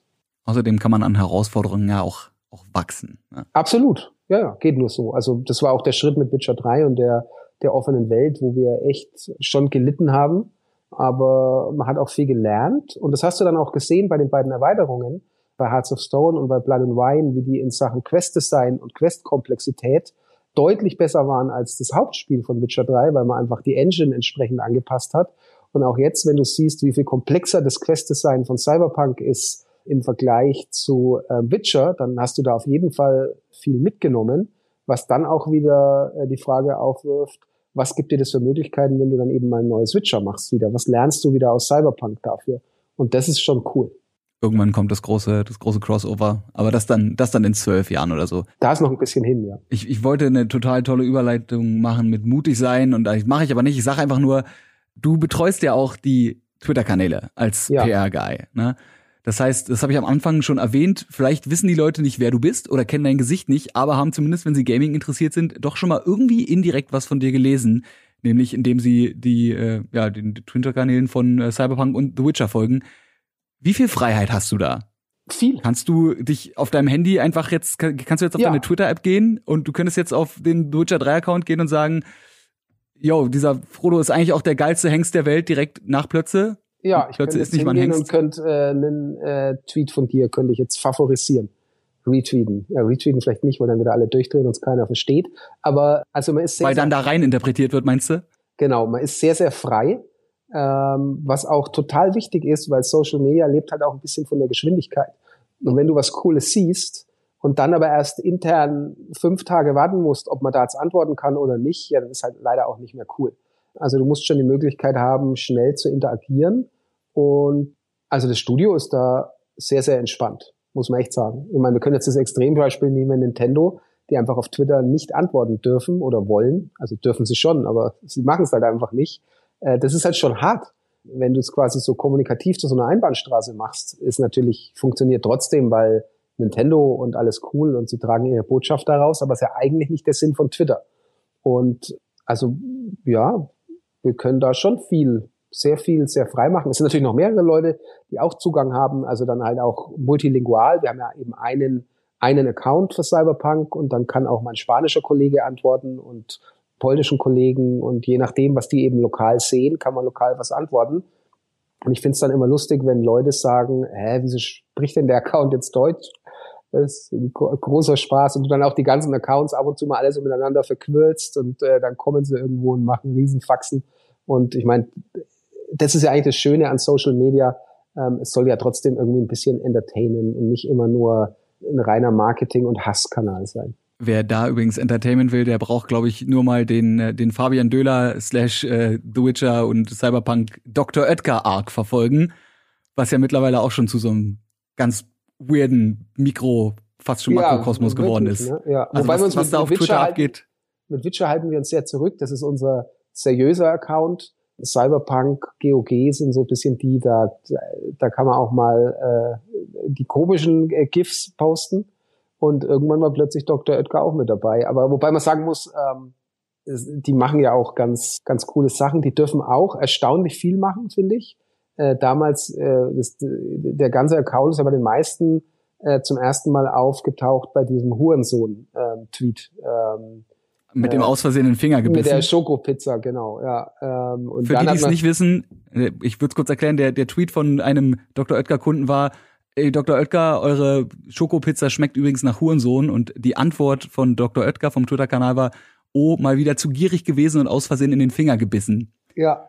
ja und das und war so ein bösartiger Burn, der tut mir jetzt noch weh. Ja, der hat dann auch alles. Vor allem kam der auch einfach. Panisch äh, seine Tweets, aber dann war alle, inzwischen ist selbst der Account von dem Hurensohn-Typen gelöscht. Aber genau, und dann plötzlich hat man festgestellt, ey, Moment mal, das ist ja kein reiner Corporate-Account. Ähm, und das ist ja immer so ein bisschen das, was, was schön ist, wenn ähm, Firmen und die Entscheider ähm, das Potenzial sehen, was du hast, ähm, und sagen, hey, pass mal auf, letztendlich, wie wollen wir denn wahrgenommen werden? Als heute kostet die Pizza 2,99, Aktion bei Edeka oder na, wieder in den Finger gebissen, du äh, kleiner Hurensohn. Äh, sind die cool? Und wie findet's die Zielgruppe? Und jetzt ist ja äh, an dem Beispiel Dr. Oetker nichts, wo du sagst, ja, Dr. Oetker, sexy, ey, weißt du noch Dr. Oetker, die coolen Pudding-Jungs? Sind sie ja einfach nicht. Und dann ist doch eigentlich ganz schön, wenn du das äh, hinbekommst. Ich meine, äh, wir haben ja auch äh, BVG in Berlin. Also ich meide die öffentlichen Verkehrsmittel in Berlin wie die Pest, weil ich es widerlich finde. Aber nicht find. den Twitter-Account. Genau, und das sage ich halt einfach, ey, die Jungs machen einen guten Job. Ähm, ich ich werde trotzdem nie mit diesen Dingern fahren, aber Respekt. Ähm, ihr macht es, ihr macht es echt gut. Ihr habt Spaß an der Arbeit. Ihr dürft auch mal irgendwie zurückschießen, wenn euch jemand blöd anmacht. Und ähm, das ist schon, das ist schon ganz gut. Muss ich ganz kurz eine Lanze brechen als als Ur-Berliner. Ja, doch, bin ich, bin ja hier geboren. Äh, A, vielen Dank für die Nachtbusse. Die haben mir in meinen jugendlichen Partyzeiten sehr, sehr oft den Arsch gerettet. Und äh, B, vielen Dank, dass ich äh, euren Twitter-Beef da als äh, Bachelorarbeitsthema nutzen durfte. Ich habe es einfach so gemacht. Ich habe tatsächlich ja. meine Bachelorarbeit unter anderem darüber geschrieben. Kam, kam perfekt. Ja, die sind, die sind echt gut. Ähm, und da auch die eben. Die ganze Kampagne ist großartig. Es geht da ab und zu mal was schief, ist ja immer so. Und dann ist jemand beleidigt und dann äh, ist jemand sauer und ähm, dann hast du wieder so einen Twitter-Shitstorm. Aber dass da dann auch die äh, Entscheidungsträger sagen, pass mal auf, und das hatten wir auch bei CD Projekt Red so, du machst halt 100 Gags und sage ich mal, äh, hoffentlich 70 davon sind gut 20 davon zünden überhaupt nicht, fünf davon versteht kein Mensch und dann nochmal fünf gehen einfach schief und es sind Leute beleidigt. So. Und dann aber zu sagen, pass mal auf, ähm, dumm jetzt, mach sowas bitte nicht mehr. Aber die anderen 95, die waren echt cool. Das ist eben natürlich noch 70, aber okay. Ja, in Gesamtheit, die haben niemand beleidigt. Okay. Die haben keinen Shitstorm hervorgebracht. Genau, dann ähm, werden wir jetzt nicht wegen dem Shitstorm vier Wochen auf dich sauer sein, sondern erinnern uns auch mal, wie du damals gesagt hast, lass uns mal Beep äh, tweeten auf dem Account.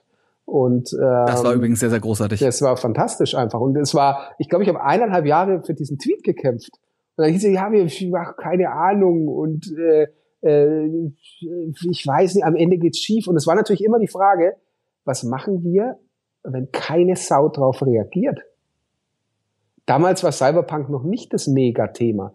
Das war vor Dann der habt ihr halt e Piep umsonst getwittert, meine Güte. Ja, aber nach fünf Jahren ja. zum ersten Mal twittern und es geht komplett ins Leere. Also diese Angst war schon da. Was machst du denn dann?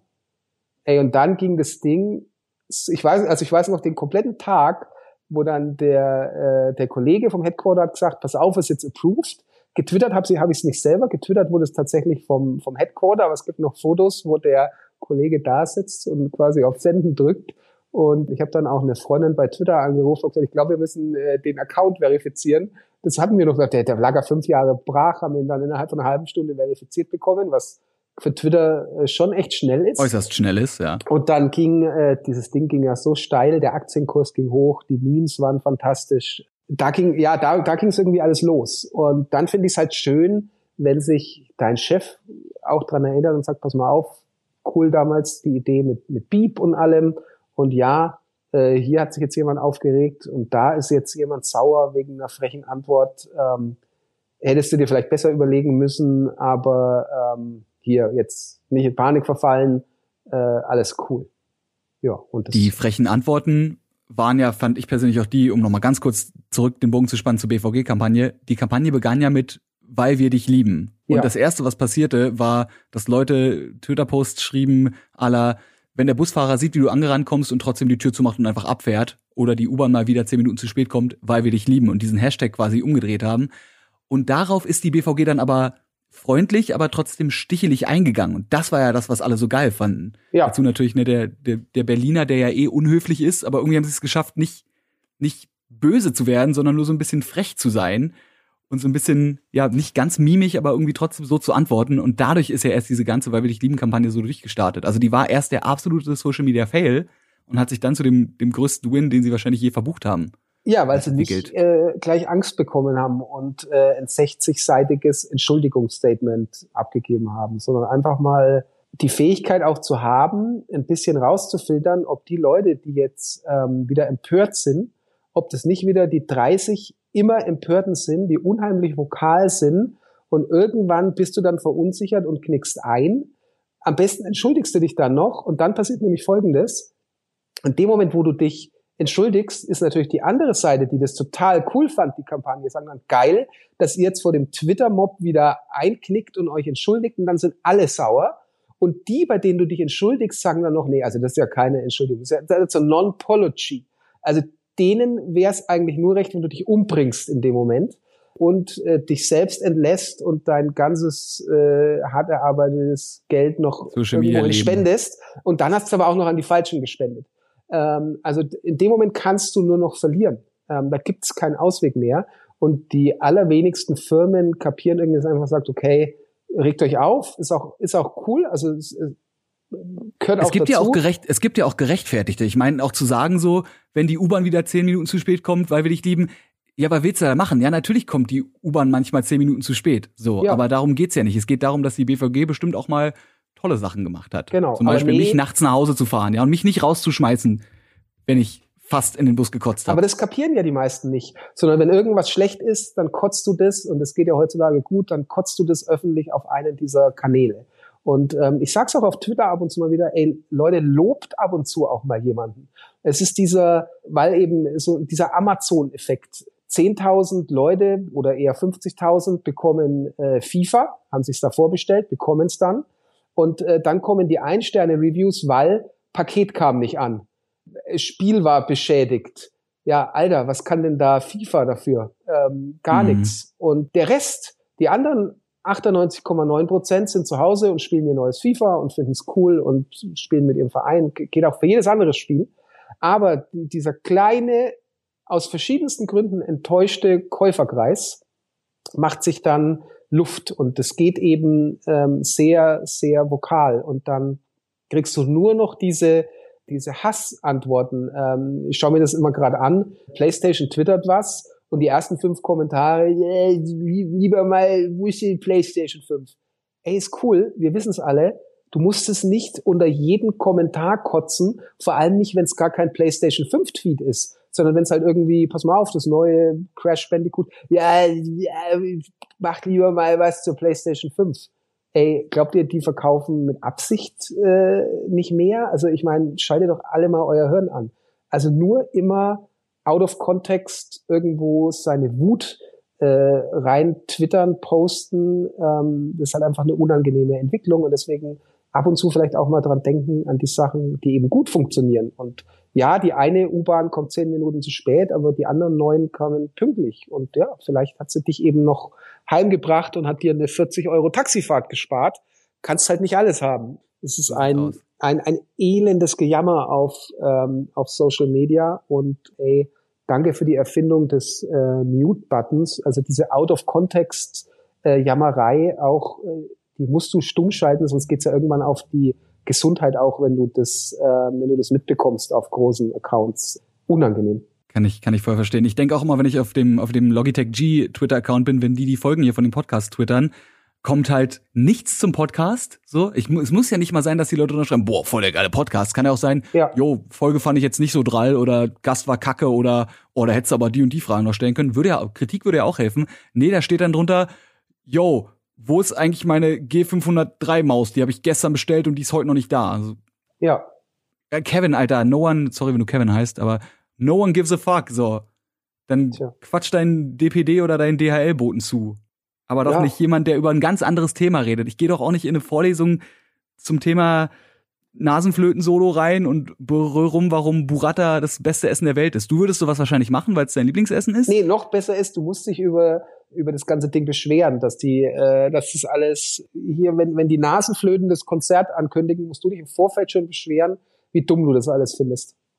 Das ist noch schöner. Aus Prinzip einfach. Äh, das habe ich auch mitbekommen ähm, bei der ähm, mitunter ja auch völlig berechtigten Kritik an Cyberpunk, wo dann Leute einfach dazu kamen und so, ja, das hier, das hier, das finde ich alles scheiße. Und dann so, ja, wie lange hast du es denn gespielt? Ja, gar nicht. Okay, ja, ich habe, aber ich habe mir so ein, äh, bei dem einen Video hier, da hat einer hin und her. Ja, und das finde ich auch total blöd. Das kann ich, ja, aber wir haben ja dann so eine Aktion gemacht, dass du einfach, also aus eigener Tasche, dass du es refunden kannst, wenn dir was nicht gefällt. Was glaube ich auch in der Form noch keiner gemacht hat.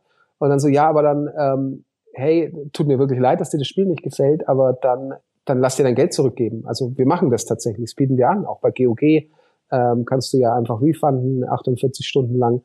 Dann kannst du dich aber nicht mehr aufregen. So, weißt du, das ist ja so ein, ja, dann, pass auf, wenn es dir nicht, wenn, wenn dir, ich kann jetzt auch im Restaurant, wenn dir das Essen absolut nicht geschmeckt hat, ja, dann okay, pass mal auf, dann hier musst du nicht Hier bezahlen. ist ein Dessert umsonst. Genau, oder irgendwas. Ich würde mich aber lieber weiter aufregen. Ey, wir hatten Leute, die haben dann ihren Refund bekommen bei hier PlayStation oder Xbox. Ähm, dann wurde das Spiel aus ihrer Bibliothek gelöscht. Weißt du, was dann kam? Haben sich aufgeregt, dass sie nicht mehr spielen können. Ja, wo ich sage, okay, das ist jetzt echt Endgame. Moment mal, was denn jetzt? Oder du einfach sagst, ich, ich weiß nicht mehr, was ich sagen soll. Ich einfach Social Media einfach durchgespielt, leider. Ja, ey, dann, ähm, ja, nee, tatsächlich, du hast deine 60 Euro zurückbekommen und jetzt kannst du es nicht mehr spielen. Das ist der Deal. Ja, Frechheit. Also, oh, ich. De-Abo. Ja, ich weiß nicht, ja, was soll ich da sagen? Okay, äh, tschüss. Schade. Ja, schon. Fabian, da kann man nur noch schade sagen. Kann man echt nur noch schade hast sagen. Hast du eigentlich ein Credo bei deiner Arbeit? Also irgendwie, wie, wie würdest du sagen, wie macht man PR in der Gaming-Branche gut? Also wie macht man sie in gut, die Public Relations? Ja, probier den Leuten ähm, nichts zu verkaufen, was keinen interessiert. Und du musst das Glück haben, und das ist ganz wichtig, dass du Kunden und Produkte hast, die dich nicht dazu zwingen, irgendeinen Schrott zu verkaufen, weil sie die Qualität ihres eigenen Produkts nicht einschätzen können. Wenn du nämlich, und das passiert leider ganz oft in der PR, wenn das heißt, pass mal auf, jetzt ruf aber noch mal an hier bei XYZ, wieso äh, haben die denn noch keinen Newsartikel gemacht? Wieso testen die denn das Spiel? Also die meisten Spiele werden gar nicht mehr getestet, wenn es keine großen Titel sind. Äh, wieso ist denn da kein Test? Wieso hat denn äh, Gronk hier keine zehn Folgen Let's Play gemacht? Ruf da mal an. Und ähm, wenn du eben jemand hast, der seine Produkte ganz gut selber einschätzen kann und sagt, pass mal auf, das ist relevant, das ist nicht relevant, ähm, das ist das, was es für dich auch einfacher macht, weil du dich eben nicht komplett verbrennst, indem du komplett irrelevanten Quatsch halt als Teil deines Jobs ähm, verkaufen musst und damit dann auch Leuten total auf die Nerven gehst. Und da habe ich halt einfach ähm, ja mega Glück, mit äh, den Leuten, für die ich arbeite und erlaube mir dann auch tatsächlich diesen Luxus, dass ich einfach sage, pass mal auf, das ist echt, das ist ein echt schönes äh, Free-to-Play Mobile Game, das du da hast. Das ist wirklich cool, aber es wird einfach keine Sau interessieren und ich werde nicht Leute nerven und quasi meine Credits irgendwie bei Leuten in Sachen von hören die dir zu und lesen die deine Mails und äh, schauen die, was du ihnen anbietest, für Spielen damit ich jetzt irgendwie Summe XYZ bekomme, um das Spiel zu bewerben, weil es interessiert einfach niemand. Gebt das Geld lieber aus für Performance Marketing und für Bannerwerbung und äh, im App Store und für sonst was, aber gib mir nicht Geld dafür, dass ich eine Pressemeldung verschickt zu einem Spiel, die keine Sau interessiert. Das keine Sau interessiert. Das ist so, äh, glaube ich, das, was es am, am einfachsten macht. Das ist natürlich für andere Leute, die in der PR arbeiten und vielleicht dieses Glück nicht haben, wenig hilfreich, aber ich kann ja nur sagen, wie es ist das sind wir auch wieder bei dem Punkt mit, äh, mit Cyberpunk, wenn die dich bei dem Twitter-Account einfach mal machen lassen. Also die könnten auch sagen, ja, vergiss es. Es werden hier nur Assets ähm, und, und Trailer äh, getwittert, ähm, ja, dann ist es halt nicht mehr so geil. Ne? Und keine Beeps. Genau, Unter keinen ja. Umständen werden hier Beeps getriggert. Ja, du antwortest eben halt auch nachts nicht auf einen Tweet von Elon Musk oder Grimes oder wem auch immer, weil wer weiß, also wir hatten auch solche Diskussionen intern, wo wir, ich glaube, es war Kanye West und Elon Musk und dann war Cyberpunk mit dabei, aber nicht so billig rangezeckt, sondern da ging es eben drum, wie die Zukunft, wie das sich alles verändert und ob das alles schon passiert ist.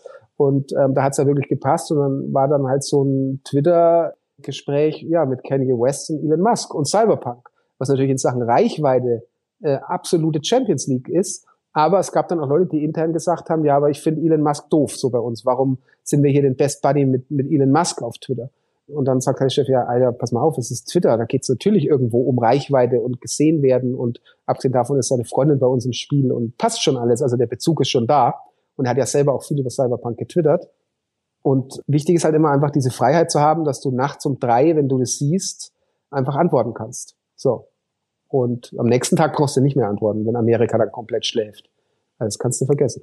Und deswegen, ja, ähm, einfach Kunden zu haben oder einen Job, der dir diese Freiheit gibt, ist jetzt halt ein Rat, der dem Zuhörer, der Zuhörerin nicht zwingend weiterhilft, aber das ist ja immer dieses Glück und manchmal sagen sie dann auch so irgendwie, Profisportler oder so, ey, ähm, was für ein Schwein eigentlich, wenn du dir Hobby zum Beruf machen kannst und kannst davon irgendwie noch ganz gut leben.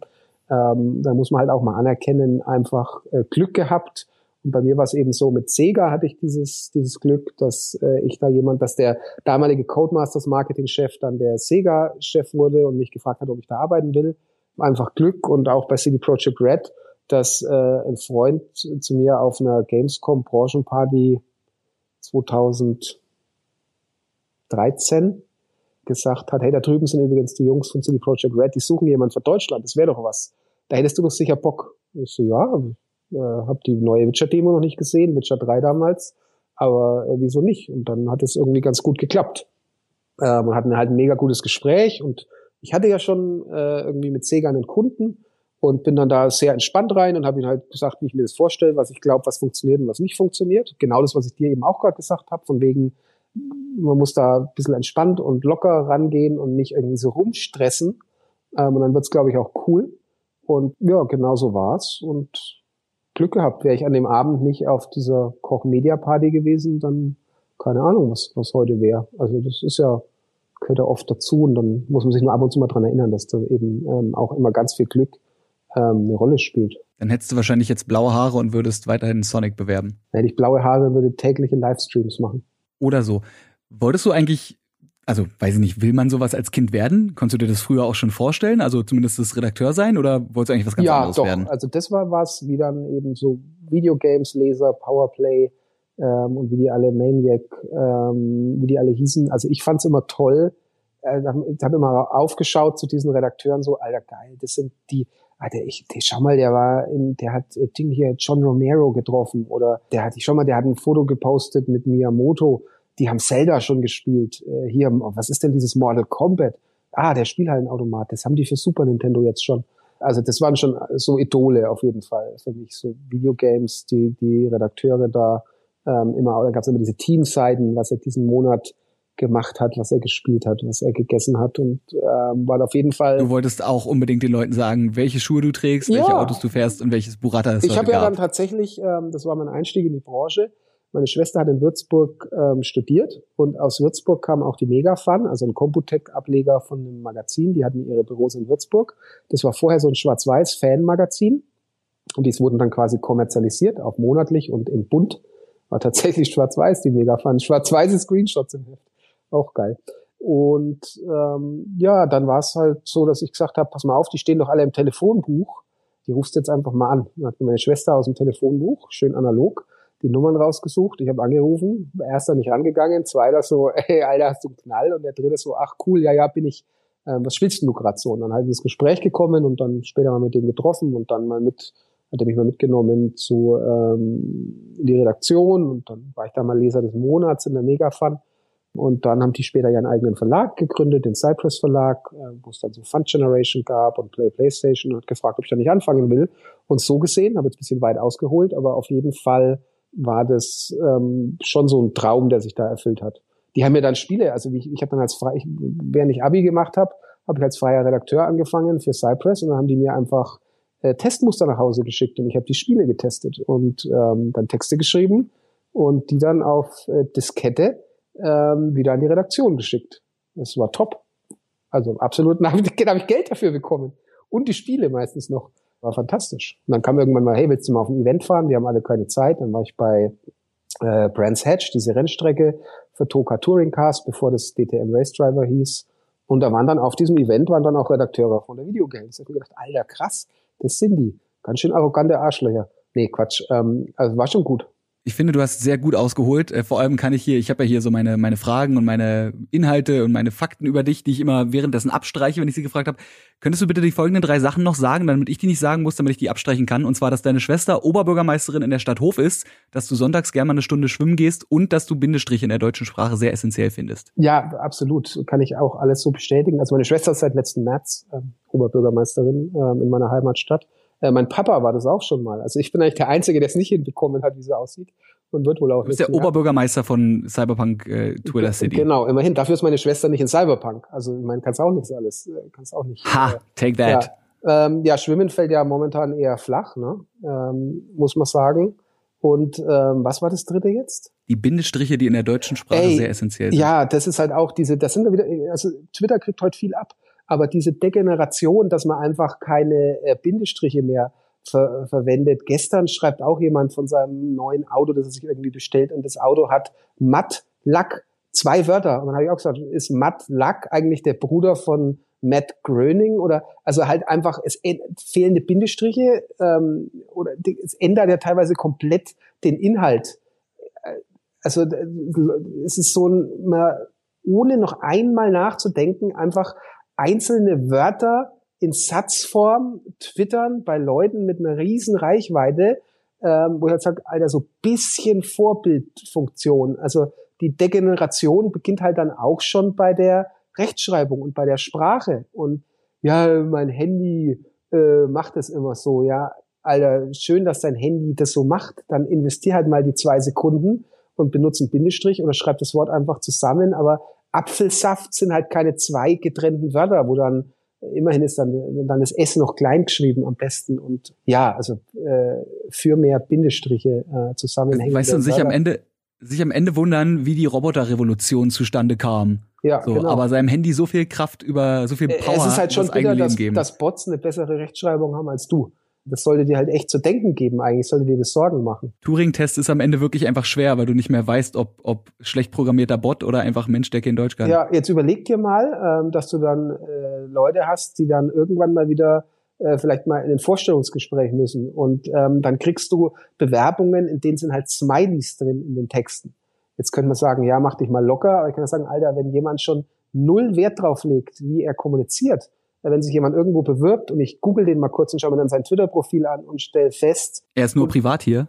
Ja, genau. Dann muss ich jetzt auch sagen, okay, nee, ich möchte eigentlich nicht äh, mit der Person arbeiten oder möchte die nicht für meine Firma haben, wenn die so wenig Wert auf, auf den äußeren Eindruck, ich, ich rede in dem Fall jetzt hier natürlich, was, was, was Kommunikation angeht, weil wir immer noch ja von, von PR und sowas reden. Nee, möchte ich eigentlich nicht. Finde ich schwierig. Ähm, du kannst ja auch kein, also den Cyberpunk Twitter-Account kannst du nicht betreuen, wenn du nicht weißt, wie man, wie man schreibt.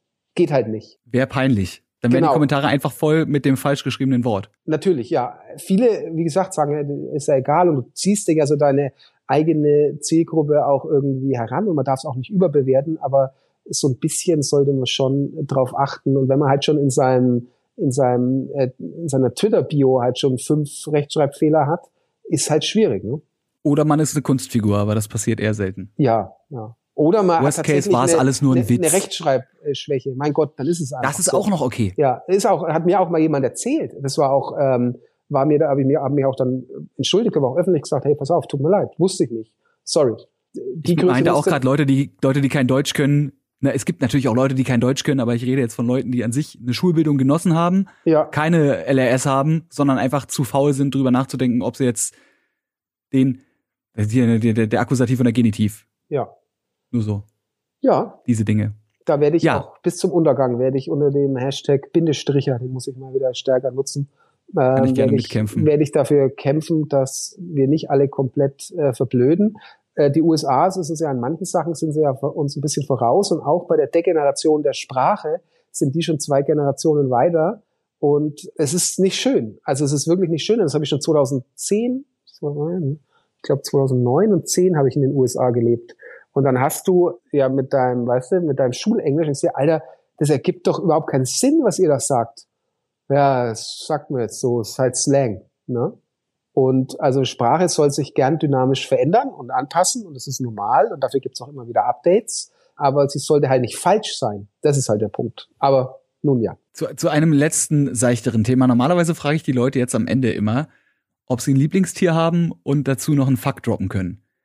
Darfst du gerne machen? Solltest du eins haben? Solltest du jetzt sagen, du hast kein Lieblingstier, würde ich bei dir eine Ausnahme machen und dich fragen, ob du ein Lieblings-Pokémon hast.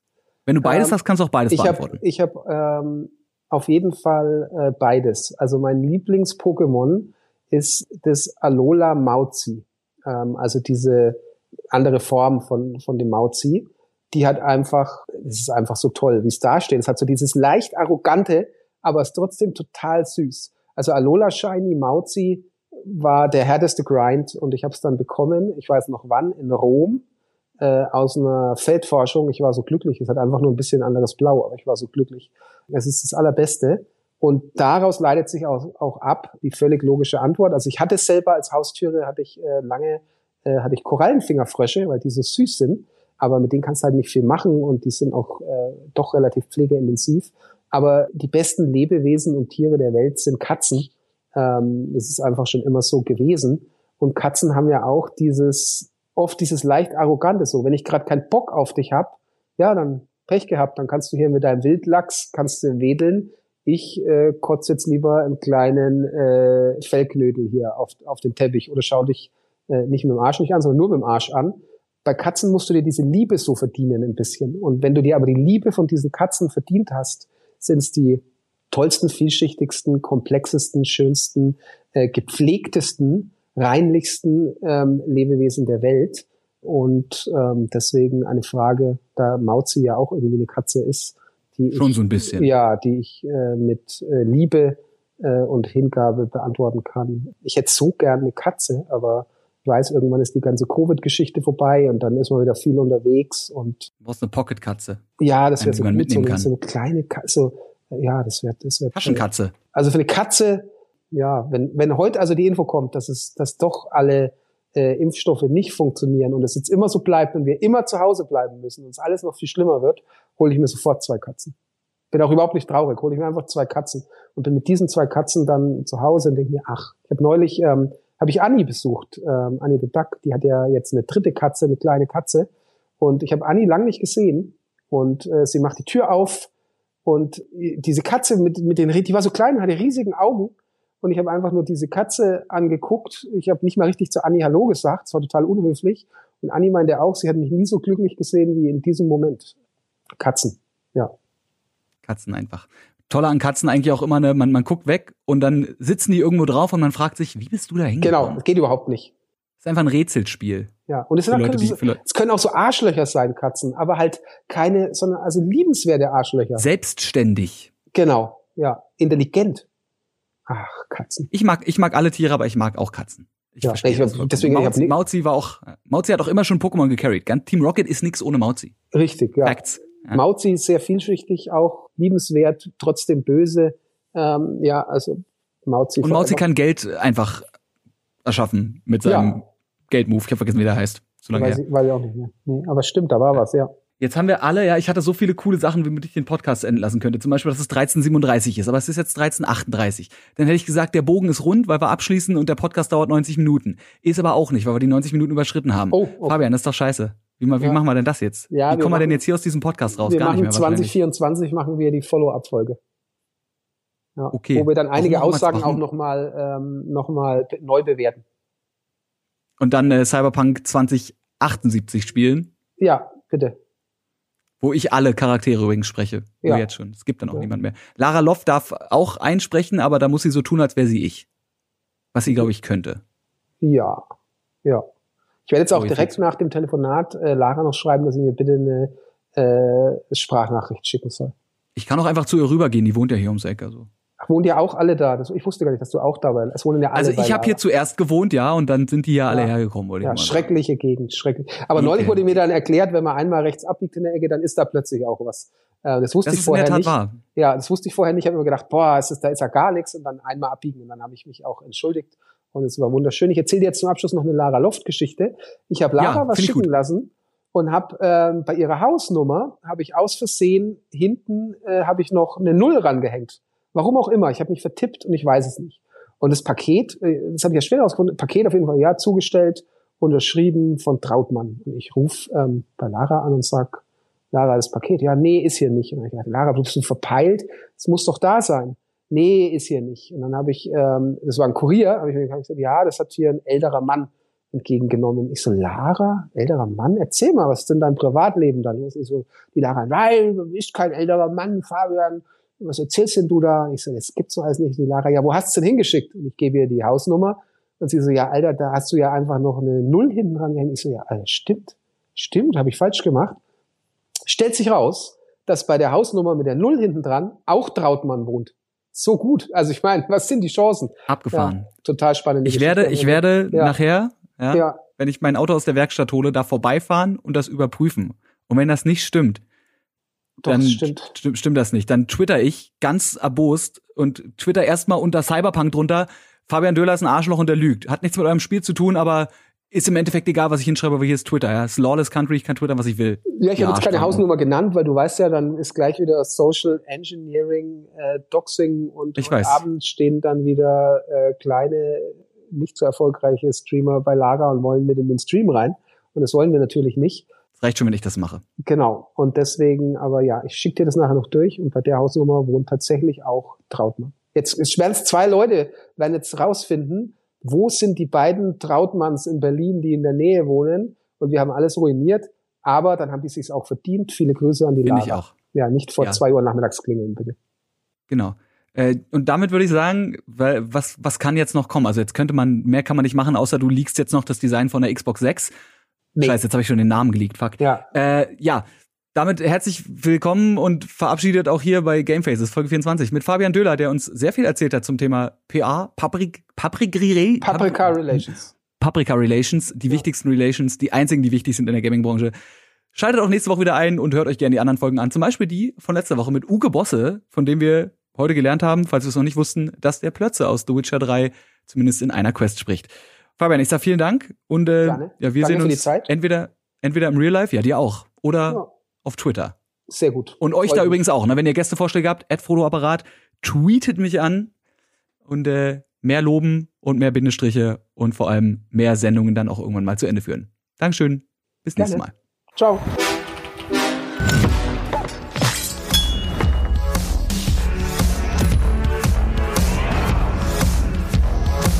Game Faces powered by Blue.